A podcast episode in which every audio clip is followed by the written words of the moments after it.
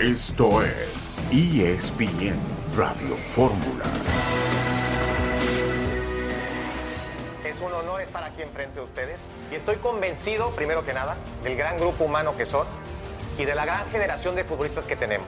Creo mucho en ustedes, creo en sus capacidades y que también creo en mí. Porque los mexicanos, y recuérdenlo siempre, sabemos y nos las ingeniamos para salir adelante. Parece algo mágico, parece que, en tres días todo puede dar, dar vueltas, pero también es un tema cultural, que al final somos mexicanos. Es una buena ventaja conocernos, saber qué nos gusta, qué no nos gusta y creo que el equipo lució y brilló. Tuvimos un escenario mágico. Tendríamos que tomar como base este partido porque hay muchas cosas que mejorar. Es un primer paso importantísimo, sólido, pero nada más que eso, primer paso. Una victoria del equipo mexicano sobre el conjunto de Honduras, que fue francamente un rival de poca monta para el equipo mexicano el domingo anterior, pasado mañana contra Haití en Arizona en el segundo partido de la Copa Oro, mm, dirigida a la selección mexicana por este optimista Jaime Lozano. Un saludo en este martes 27 de junio de 2023. Estamos aquí en esta emisión multimedia de ESPN Radio Fórmula. Héctor Huerta, buenas tardes. Hola Beto, ¿cómo estás? Buenas tardes. Pues mira, tiene muchas cosas buenas el triunfo, Beto. Por ejemplo, la asistencia en el estadio. Es un estadio para 72 mil 220 personas, Beto, sentadas. Imagínate, eh, el estadio se veía prácticamente lleno en televisión, así que creemos pues que, que la gente, eh, dicen, ya había comprado los boletos antes, sí, pero también la habían comprado antes contra Panamá y no fueron. Llegaron después o no llegaron en ese partido, aún teniendo el boleto comprado. Hoy tenían la opción de ir o no ir, aunque tengas el boleto comprado. Y la gente decidió ir por la esperanza de que, que está alimentando el Jimmy Lozano. Yo me parece que fue una, una tarde muy agradable, Beto, sí. y se reencontró México con México, es decir, yo creo que ya chole de extranjeros, Beto, ya chole de técnicos extranjeros, sí. y, y, se queda el Jimmy o que venga un mexicano, ¿no, Beto? Sí, totalmente, dice el Arcamón. Es que querían un mexicano, pues claro, después pues de tres sí. técnicos sudamericanos consecutivos que no han mejorado sustancialmente al fútbol mexicano, pues vamos a intentar con un mexicano. Canadá, Guadalupe, Guatemala, Cuba, los partidos del día de hoy de la Copa Oro 2023. Y aquí está el Trotamundos de la información deportiva. Betito, Héctor, feliz de estar con ustedes. Creo que el Jimmy ha sido muy listo en mandar ese mexicano hecho en México, mexicanos. Falta mucho, ojalá. Yo creo que necesita ganar la Copa Oro y ganarla bien, porque si no, creo que alguien como Nacho Ambriz puede acabar tomando las riendas. Y fíjate un fenómeno, Héctor, lo comentabas de la venta de boletos. Sí. Eh, yo, ten, yo tengo derechos de apartado de los Raiders de Las Vegas y Las Vegas es un animal bien diferente en el sentido que el 90% de la gente que tiene boletos de los Raiders que le venden antes que nadie los otros eventos no vive en Las Vegas y está en el mundo de revender los boletos. Entonces mm, creo que sí, hubo una, sí hay una diferencia que en Las Vegas hay que pagar reventa si querías ir al partido y creo que los de Houston se compraron desde antes y la gente no fue hay que ver lo positivo. Lo que es tristísimo es el bajo nivel de la CONCACAF. La verdad, ¿vieron ayer los partidos? El de Costa Rica, Panamá. Sí, cuesta... sí, sí. Oye, lo tenemos que ver por chamba, pero ah, cómo cuesta trabajo ver un partido de esos, ¿eh? Sin cerrar los ojos, sí. Pues yo estoy acostumbrado muy, aquí muy pobre Mazatlán, nivel. Mazatlán San Luis, ¿eh? también aquí no creas que cantamos mal la No, no, sí, sí, sí. Y, y ahora, vamos, vamos al corte el torneo que empieza el viernes, creo que vamos a ver fútbol para llorar, ¿eh? Sí, seguramente. Sí, sí. Con tres partidos. Sin eh, seleccionados. Claudio Suárez. El día de hoy, aquí en el programa, el emperador Claudio Suárez opinando sobre la selección mexicana. México sumó otras cuatro medallas de oro en los Juegos Centroamericanos y del Caribe allá en El Salvador. Volveremos enseguida.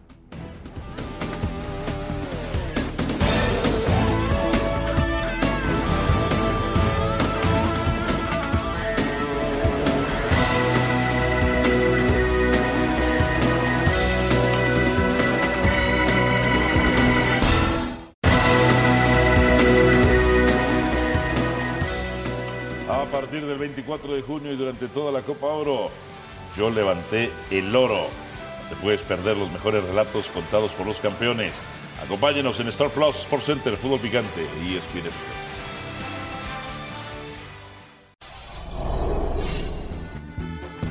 De regreso en esta tarde en ESPN Radio Fórmula, en la línea telefónica, un referente importantísimo, uno de los más grandes defensas centrales en la historia del fútbol mexicano, Claudio Suárez. Claudio, te saludamos, Héctor Huerta, John Sotcliffe y Heriberto Murrieta. ¿Cómo te va?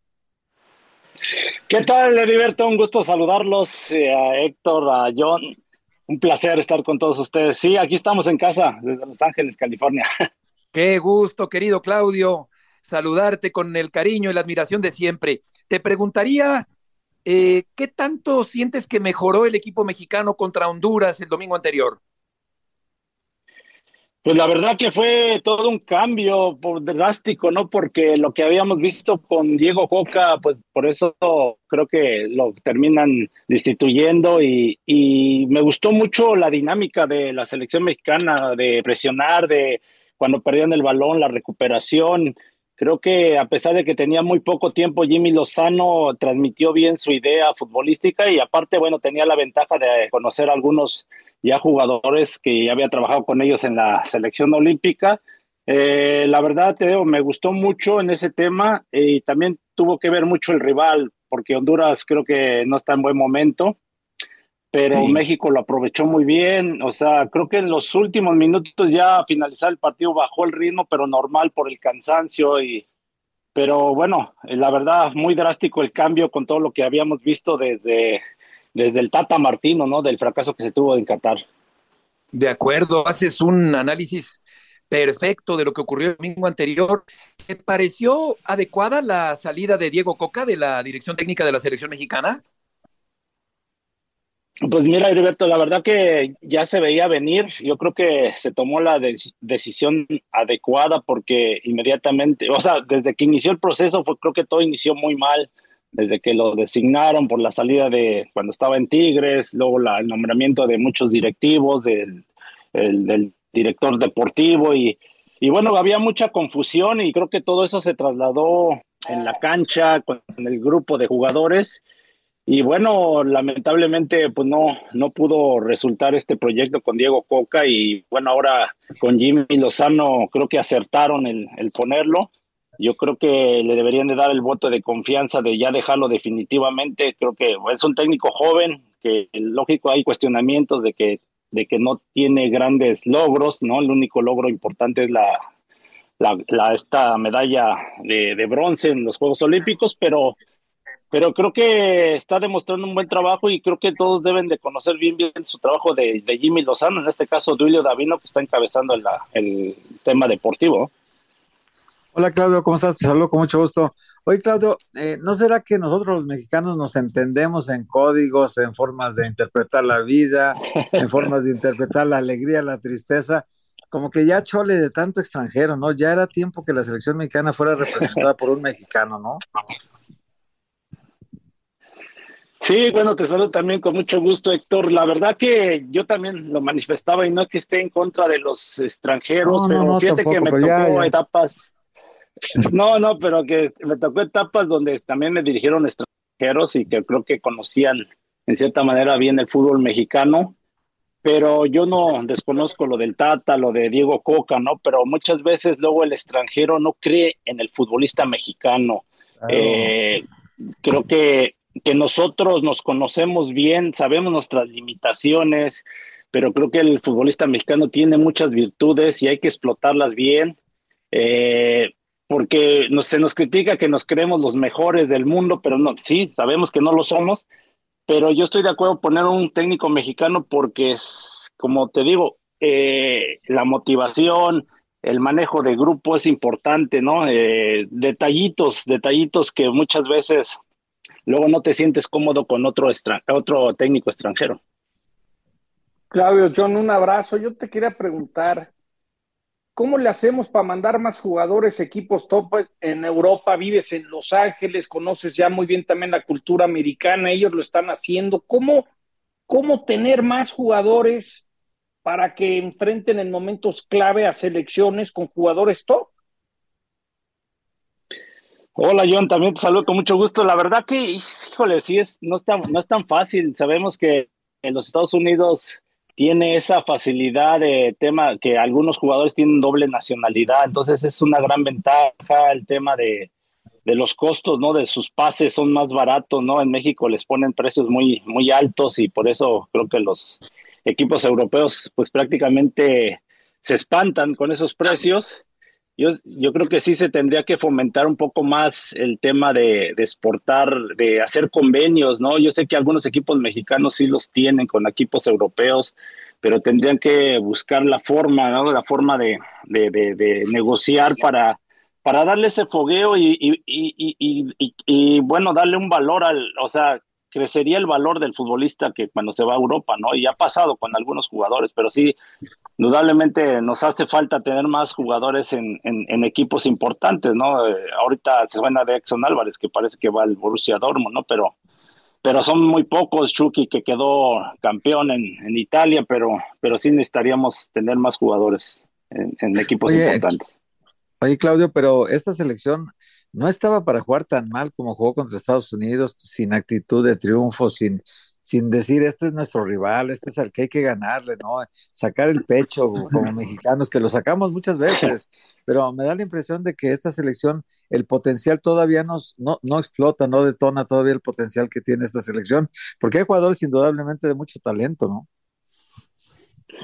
Sí, sí, sí, yo creo que se ha cometido el error y yo lo vi desde el Tata Martino, que en la Copa del Mundo llevó a jugadores que no estaban en su momento y creo que Diego Coca cometió el mismo error.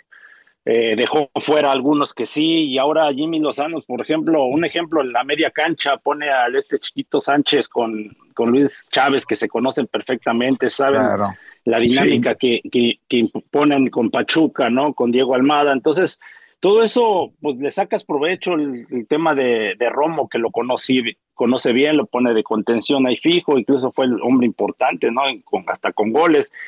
Y, el hecho de conocer, ¿no? A, jugadores y sacarles el, más jugo, el caso de Johan Vázquez, ¿no? Que, por ejemplo, no jugaban con el Tata ni con Diego Coca y ahora, pues, ha crecido el hecho de jugar en Europa y se, y se nota, ¿no? Y lo hicieron bien, por eso digo, o sea, es, es este aprovechar el momento, yo, yo siempre digo, hay que tener a los mejores jugadores de, de, la selección que estén en su momento, no importa, por ejemplo, ahorita Alan Pulido en acá en Kansas, en, la MLS anda en buen momento, entonces yo lo llamaría mismo Héctor Herrera, que yo lo critiqué también, que no merecía yo creo estar en Qatar porque no estaba en buen ritmo, en Houston no, no, no estaba funcionando y ahora está haciendo una buena temporada. Entonces, hay que aprovechar los momentos para, para tener a los mejores jugadores.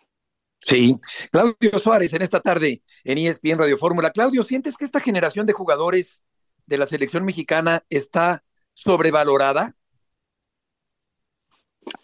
Pues mira, los tiempos han cambiado, Heriberto. La verdad que este, yo creo que hoy en día hay más marketing, hay más, más redes sociales y a lo mejor se piensa que está sobrevalorada. Yo creo que yo creo que de repente sí siento que está muy protegido el jugador, sobreprotegido, yo así lo siento luego, ¿no? Que, que no, por ejemplo, ahora, ¿no? El detalle que dicen que, que ahora, no sé si Jimmy Lozano o la gente nueva de la, de la federación eh, salieron todos los jugadores a dar declaraciones, a convivir con los aficionados. Anteriormente nadie se les podía acercar, ¿no? Y, creo que nosotros vivimos una etapa muy bonita. Nos acercábamos a la gente, no nos importaba quién nos pedía una entrevista, o sea, eh, no de que, ah, este tiene los derechos, este no, y, y, y luego se filtran muchas cosas. Yo creo que todo eso se tiene que volver a, fomentar de que de que estén más cerca de la afición, ¿no? Y de los medios y todo esto, ¿no? No, no, no sobreproteger en ese tema al, jugador. Lógico, se le, darle todas las herramientas para que se desarrolle. Claudio, ¿en alguna época en selección te tocó que un jugador dijera, pues no sé si estoy a gusto, al igual no quiero jugar la Copa Oro, estoy dudando quedarme? ¿Llegaste a vivir algo así de algún compañero? Sí, la verdad que, mira, sí pasó en nuestra época también, que de repente algunos pedían permiso de que no querían ir a, a Copa América, a Copa Oro y, querían vacaciones o este... Pero creo que se sabía manejar ¿eh? en ese tema. O sea, técnicos que decían, ah, te quieres ir de vacaciones, bueno. Entonces, cuando regreses, te vas a ganar un lugar. Y hay, hay jugadores que ya no volvieron a la selección, ¿no? O sea, este. Entonces, yo creo que ahí sí tendría. No, no, no, no, Falconera nadie, pero, pero bueno, no me acuerdo en el, no, en el insistir, perdón. no, en el, no, ya en el 97, claro. la Copa América de, la Copa de Bolivia, en la Copa América de Bolivia, me acuerdo que el señor Bora me dice, me habla por teléfono, este, que si iba a la Copa a la Copa América, le digo, claro que sí, señor, bueno, pues ahora sí que si me llama con gusto. Dice, es que algunos ya me dijeron que no. y ya este, pero pasaba, ¿no? Pasaba, pasaba, y, pero se, se, se, se, manejaba de la mejor este, manera, ¿no? Y, y, nosotros mismos nos exigíamos como jugadores, ¿eh? decíamos, Oye, sí, ahora sí te quieres ir de vacaciones. Sí. perdona, perdona interrumpirte. ¿Podemos concluir la conversación después del corte comercial? Claro que sí, sí, sí, claro, con gusto. Muy amable. Claudio Suárez, esta tarde un referente histórico de la selección mexicana. Vamos a ir a una pausa y volveremos enseguida en este martes en ESPN Radio Fórmula con el emperador Claudio Suárez. Ah.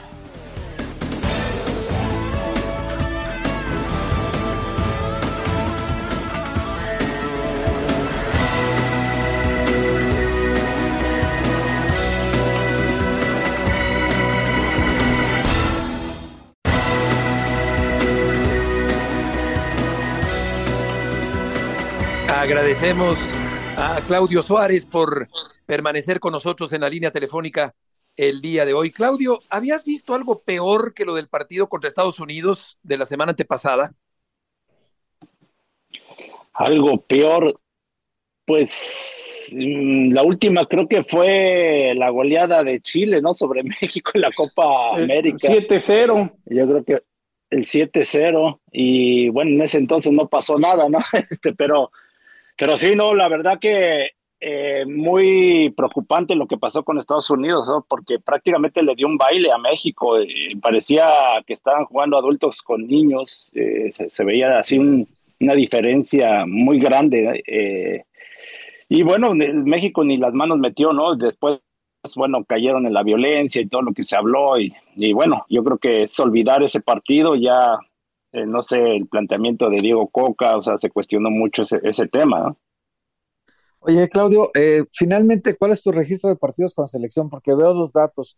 Uno que tenía 177 y fuiste superado por Andrés Guardado con 178, y otro que tenía 186. Tú los jugaste todos, pues ¿cuántos jugaste?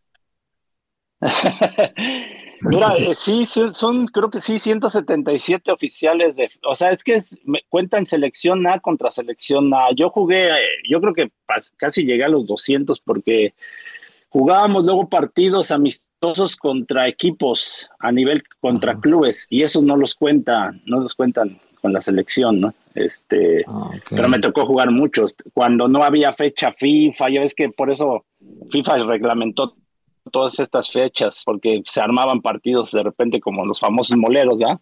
Pero bueno, es lo de menos, ahí estamos en la historia.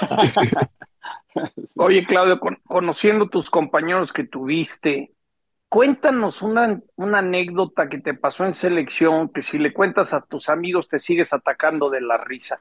Cuéntanos una buena que vivieron en selección, no seas que se puede decir sin No, no se me venden, no, no, se me viene a la mente. No, no se pueden contar al aire, o sea, ¿Algún buen apodo que nunca se dijo? Algún buen apodo. ¿Cuál, ¿Cuál será? No, no, no, no, no, no, no, no, no se me viene a la mente en serio. Vamos en las 10 de la noche, después de esa hora ya se puede decir lo que sea, Claudio. sí, ¿verdad? Intenté, Betito, no, se pudo. No, eran bien, no, no, bien, buen intento. Eran bien portados todos, ¿eh? Todos, todos bien profesionales. Sí, sí, cómo no. Oye, pregúntale, Claudio. Pregúntale a Borghetti. Ah, a ver, ahí te una pista, John. Ya te di una pista del emperador. ¿El cuerpo del lápiz o cuál? el cuerpo del lápiz, sí. cuerpo del lápiz. Oye, eh, poníamos buenos apodos. Sí, cómo no. Eh, eh, ¿qué, qué, recuerdo tienes de cuando te quedaste fuera de aquel campeonato mundial?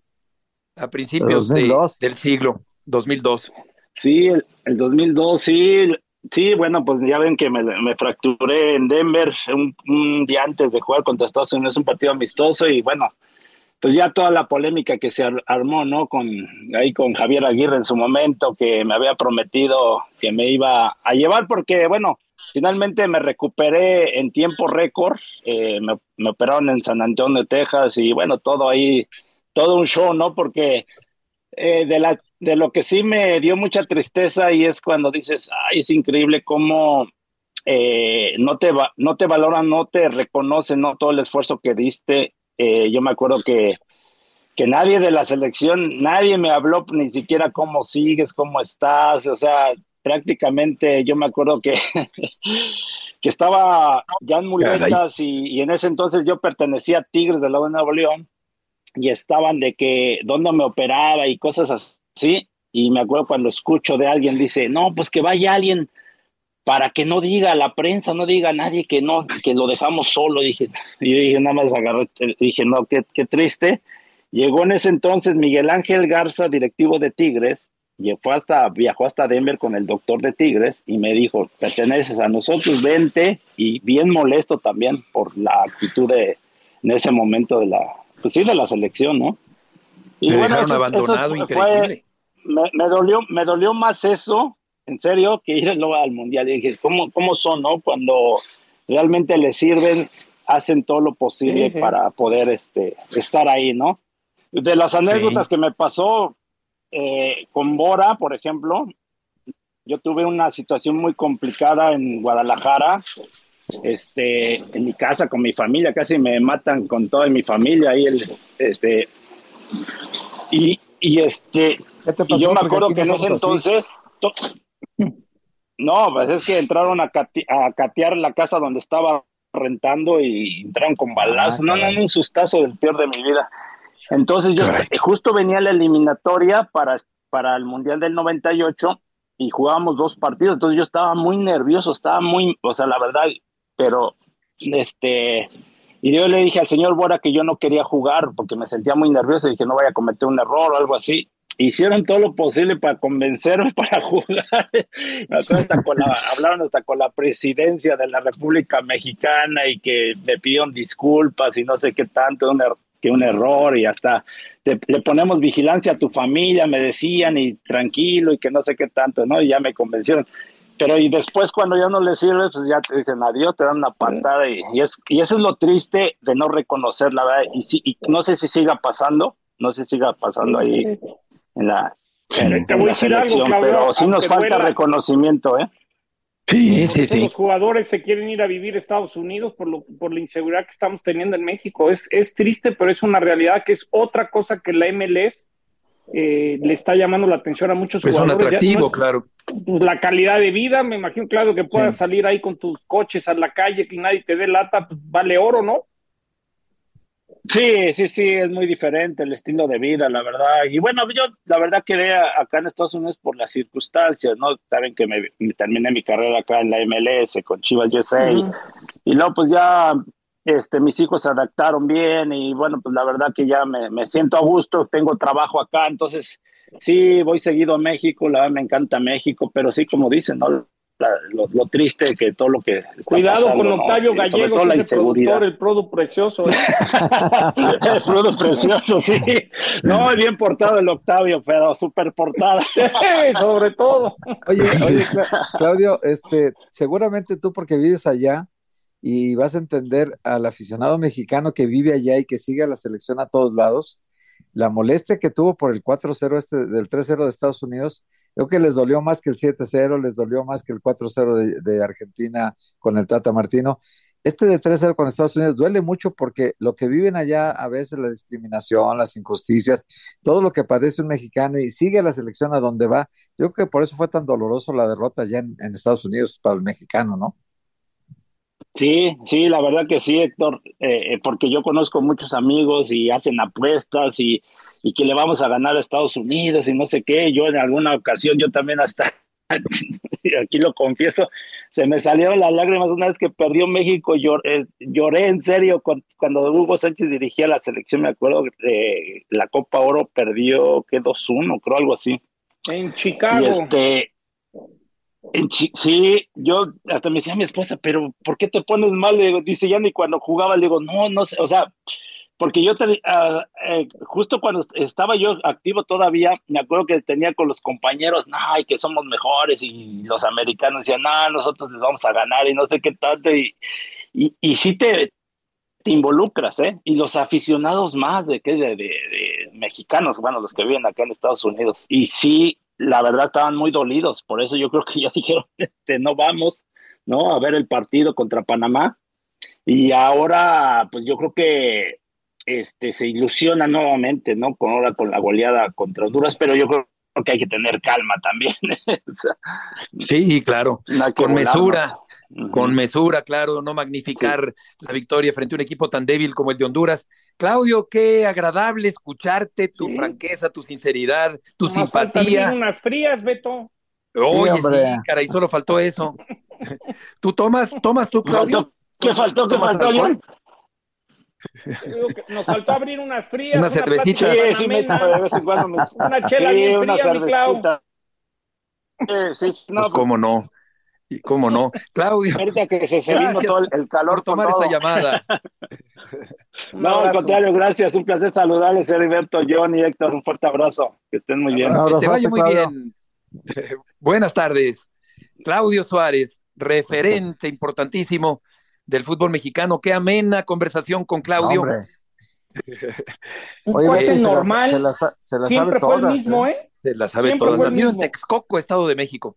Texcoco, sí. Texcocano.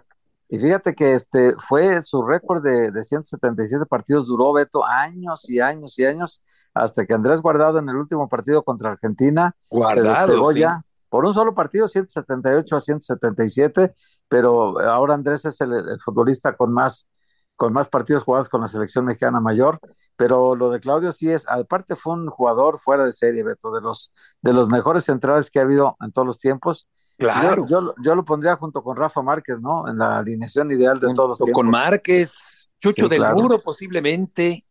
Sí. El Alcón Peña, grandes centrales. Sí, por los tiempos yo creo que también. Claro, también, también, claro. Sí, claro. Ramírez Perales. Pero pues por la cantidad de partidos, por los mundiales que jugaron, entonces yo creo que Claudio y Rafa serían los titulares de la central.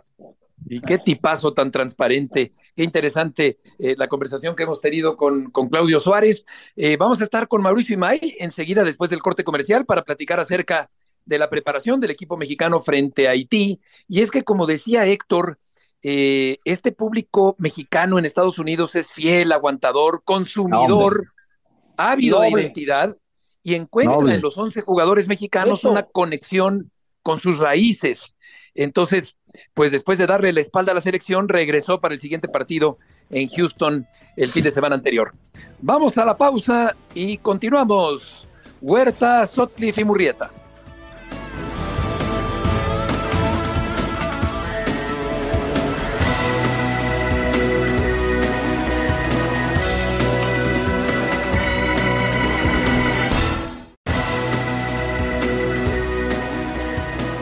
De regreso en esta tarde en ESPN Radio Fórmula y vamos contigo, Mauricio Imay, con el reporte de la selección mexicana en eh, Arizona, rumbo al partido contra Haití de pasado mañana.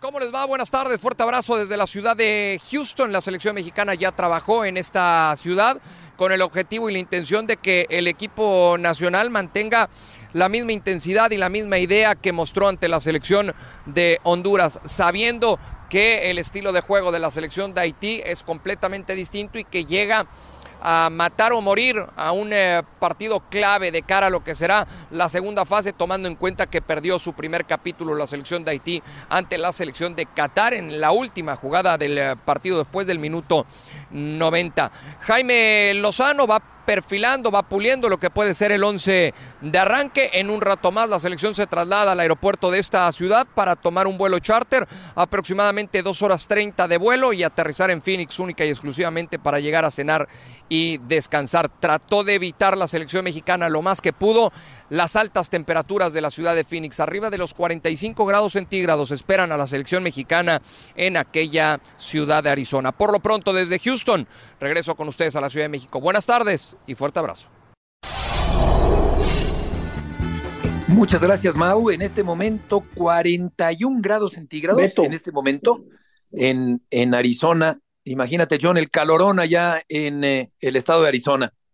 Ese estadio es donde más calor he sentido en mi vida haciendo reportajes, ahora sí que en el estacionamiento. Hace unos años, eh, nuestro compañero camarógrafo Sergio Navarrete, de repente dice, vea jefe, y se le estaban derritiendo sus tenis en el estacionamiento mientras hacíamos el, el enlace, y luego yo sentí el calor, o sea, como que me contagió la preocupación, y es increíble, es decir, el calor de Arizona y lo que pega ahí en Glendale es, no aguanta, no puedes estar.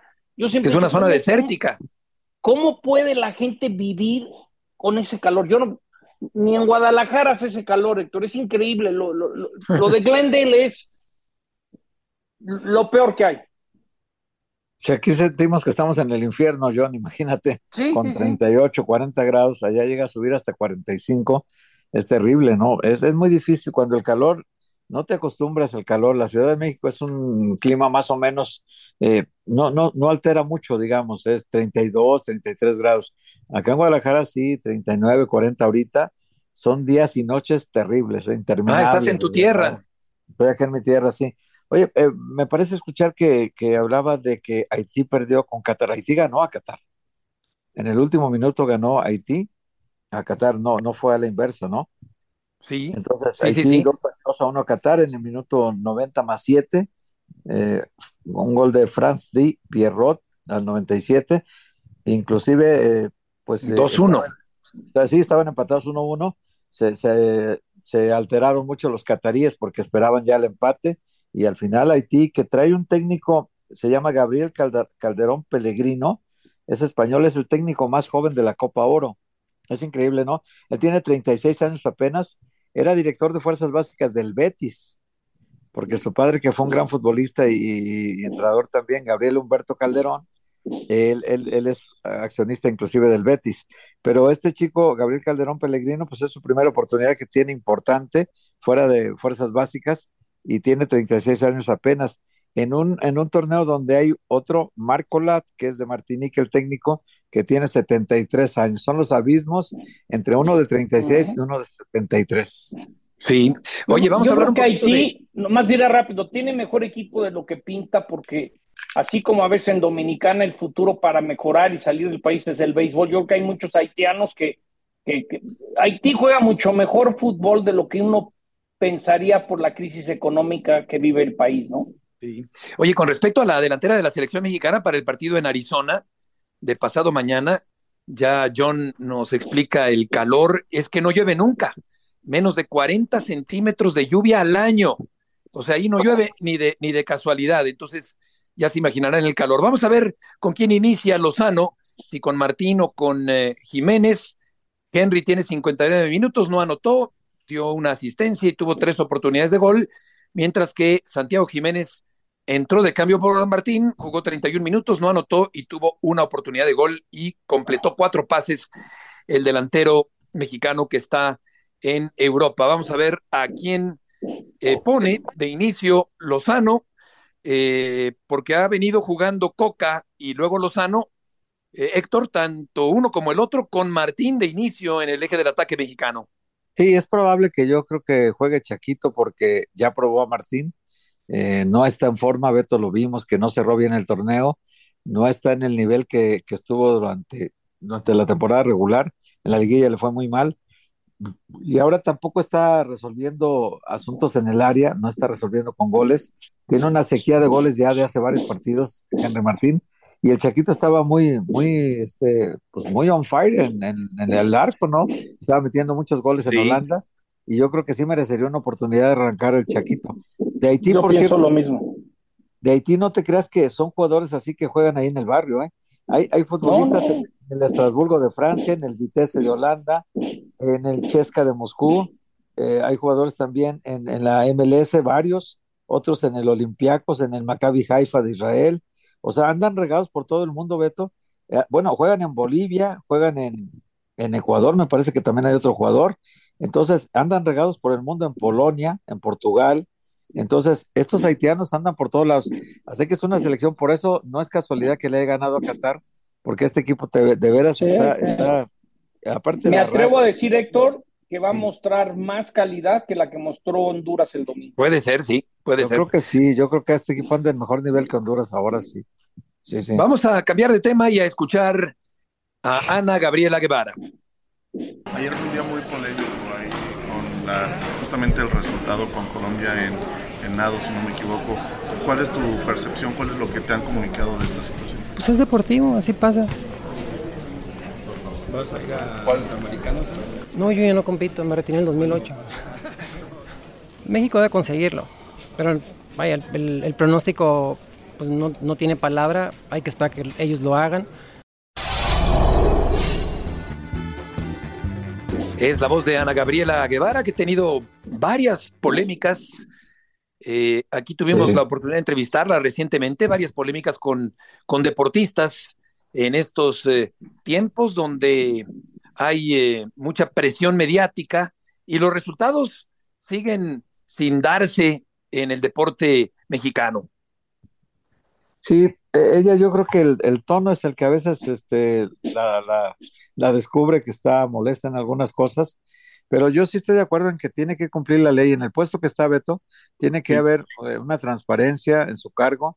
Si no eh, comprueban gastos, pues no pueden seguirles dando recursos. Eso me parece bien. Eh, eh, Claro. Ella tiene que cuidar los dineros del Yo pueblo, también lo pienso. dineros de impuestos, ¿no? Esa Sí. parte creo que está bien. Ahora el tono sí muchas veces esto de vendan calzones y tal, ese tono sí creo que es, eh, a veces hay que ser más prudente, ¿no? No, no cuesta nada ser un poquito más prudente. ¿no? Sí, fue a, día- veces, a veces le gana un poco el ego a Ana, Sí, ¿no? Como que a sí, sí, veces sí. dices, Ana, ¿para qué dices eso? No viene ni al caso.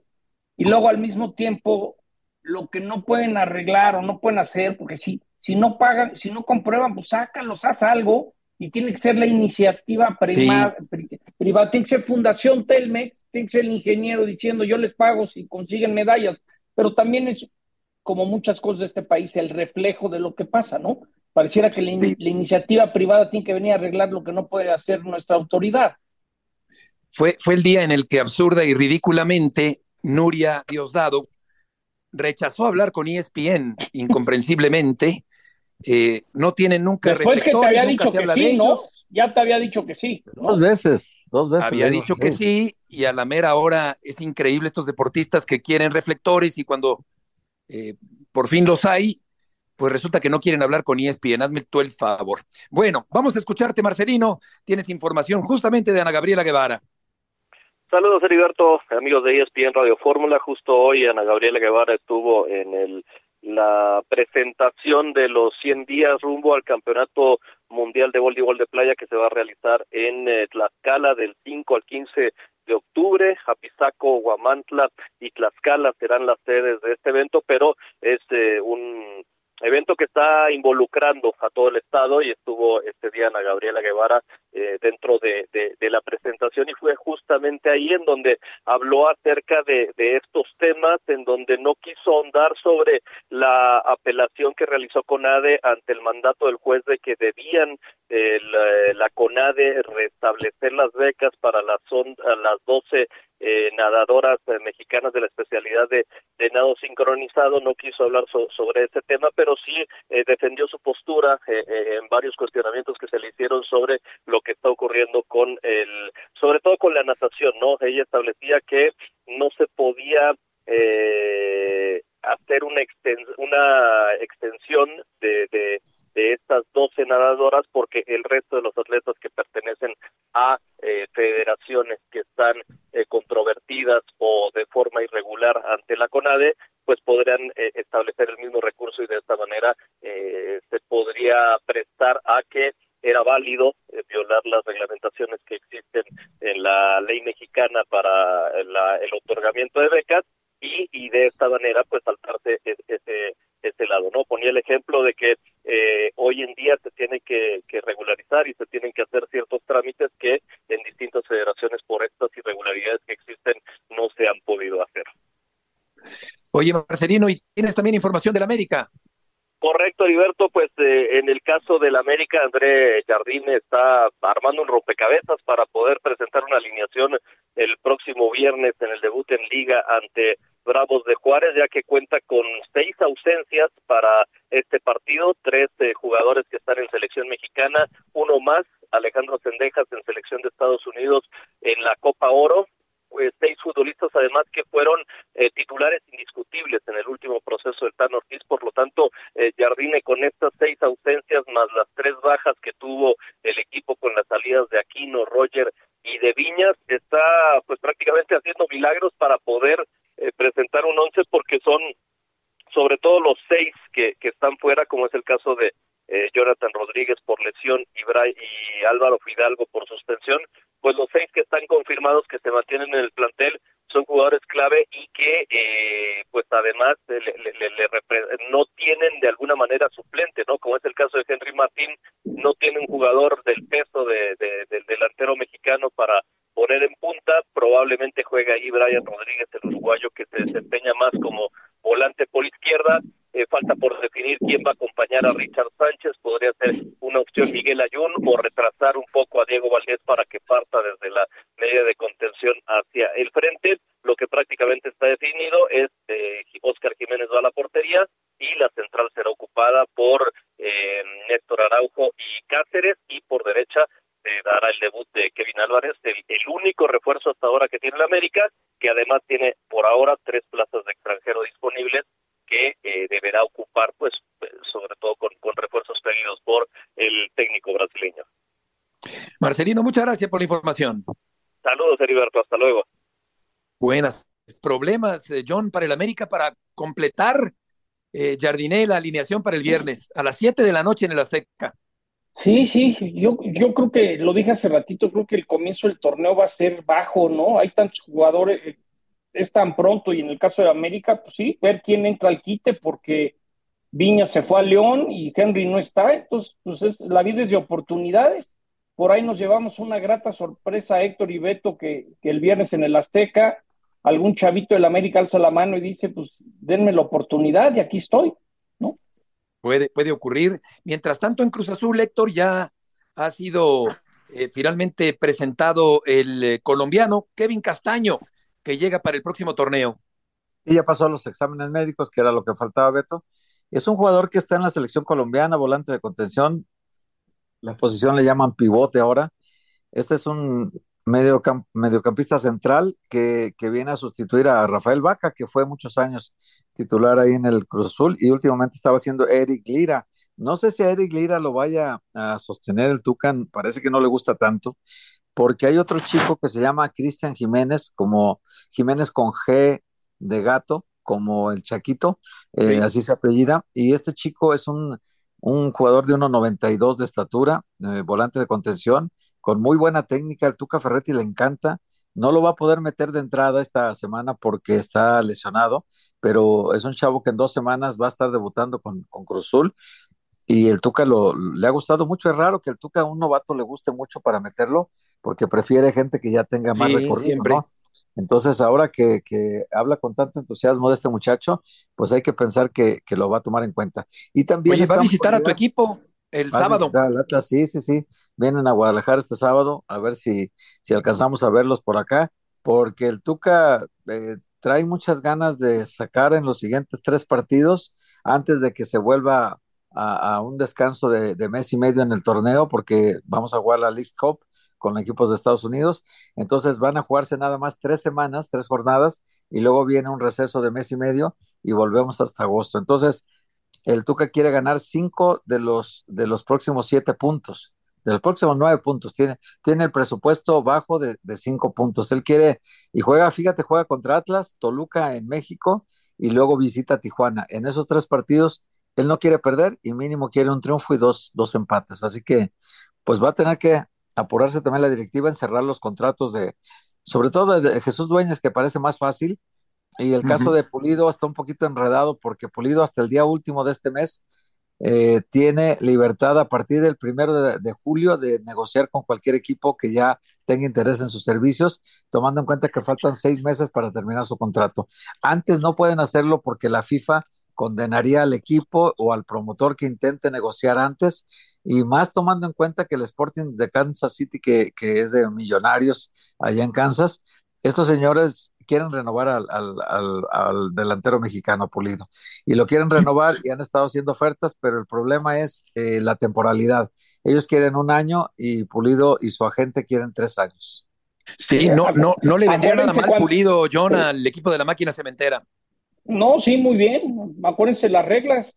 Cuando fue la federación a buscar al Tata Atlanta, ¿te acuerdas? Todo lo que hubo aquí es diferente. No le vayas a hablar directo al Tata porque el MLS se pone encima y hay cláusulas y, y hay multas, ¿no?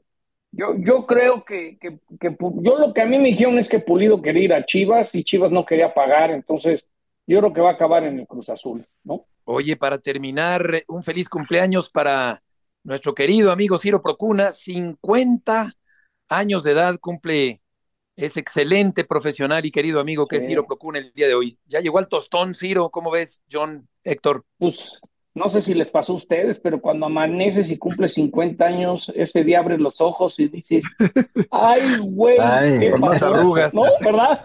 Ciro, sí, sí. Imagino que amaneció de vacaciones y dijo, ay, güey, ¿qué pasó? Así es. Espérense a llegar a 60, es peor todavía. Sí. Vámonos, Oye, hasta mañana, que les vaya bien. Ciro. Fuerte Felicidades, abrazo, Ciro. Ciro. Te ves como de 55, pero que nadie te diga.